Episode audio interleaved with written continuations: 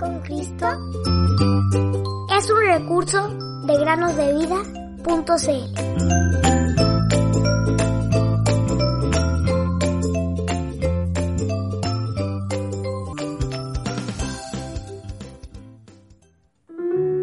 Porque de tal manera amó Dios al mundo que ha dado a su Hijo unigénito para que todo aquel que en él cree no se pierda, más tenga vida eterna. Juan 3:16. Muy buenos días, queridos niños. Bienvenidos al podcast Cada día con Cristo.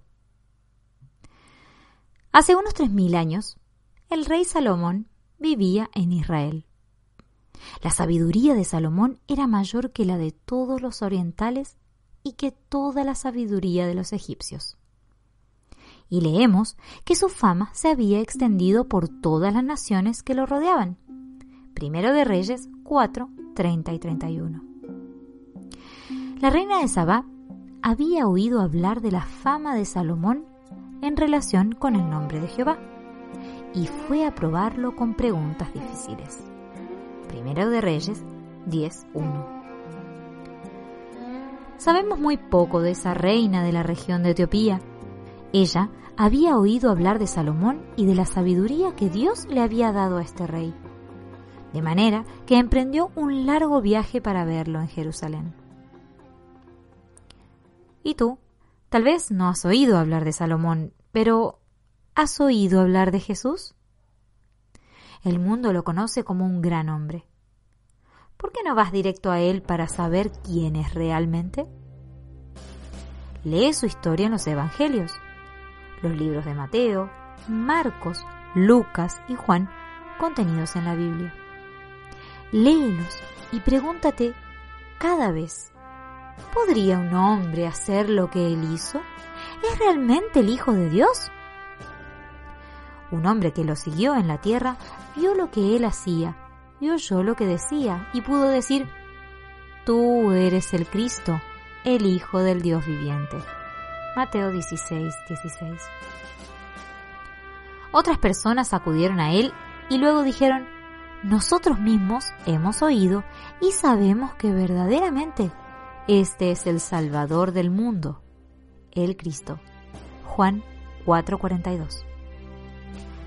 ¿Cómo puede salvar al mundo?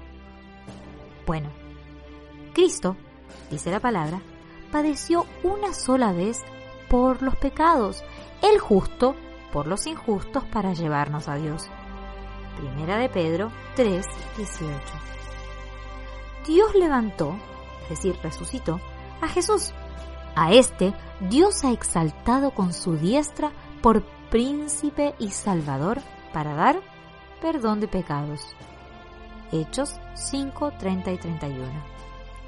Estas cosas os he escrito a vosotros que creéis en el nombre del Hijo de Dios, para que sepáis que tenéis vida eterna. Primera de Juan 5, 13. Para ser salvos, es suficiente creer, es decir, aceptar, que Jesús es el Hijo de Dios y reconocer que Él murió en una cruz para borrar todo lo que hemos hecho o pensado mal. ¿Y qué vio la reina? Bueno, la reina de Saba vino a Salomón, le expuso todo lo que en su corazón tenía y Salomón le contestó todas sus preguntas y nada hubo que el rey no le contestase. Primero de Reyes 10, 2 y 3. Para el rey no había cosa alguna escondida, ni nada que él no pudiera explicarle. La reina, pues, habló con el rey Salomón, le hizo todas sus preguntas. Él pudo explicarle todo lo que ella deseaba saber. ¿Y tú ahora? ¿Sabes que puedes decirle absolutamente todo a Jesús? No dudes en hacerle todas las preguntas que surgen en tu mente, en contarle todo lo que albergas en tu corazón. Háblale como si estuviera a tu lado. Jesús se interesa por ti, tanto por los pequeños detalles como por los grandes asuntos de tu vida. Y nada es demasiado difícil para Él. Cuando la reina de Sabá vio toda la sabiduría de Salomón y la casa que había edificado, asimismo la comida de su mesa y los vestidos de los que le servían, se quedó asombrada. Y dijo al rey, verdad es lo que oí en mi tierra de tus cosas y de tu sabiduría.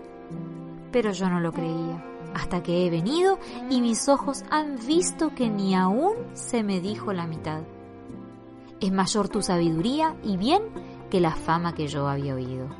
Primero de Reyes 10, 4 a 7. Esta reina se dio cuenta de que la fe de Salomón había influido sobre toda la vida y la forma en que el rey administraba su reino, y quedó muy sorprendida por la gran sabiduría de Salomón. Realmente ella no esperaba eso. ¿Y tú ahora? ¿Quieres descubrir a una persona llena de sabiduría, que te ama y que quiere revolucionar tu vida para llenarla de alegría y felicidad? acude a Jesús. No mires alrededor de ti, dirígete directamente a Él. Cuando lo conozcas por ti mismo, te asombrarás de la grandeza de su persona, de su profundo amor, de su insondable sabiduría. Así, formarás parte del conjunto de personas verdaderamente felices, a pesar de las dificultades de la vida, porque ellas están delante de Dios. Es decir, viven en relación con Él y podrás decir como la reina de Sabá, Bienaventurados tus hombres, dichosos estos tus siervos, que están continuamente delante de ti y oyen tu sabiduría. Primero de Reyes 10, 8. Busca primero el reino de Dios y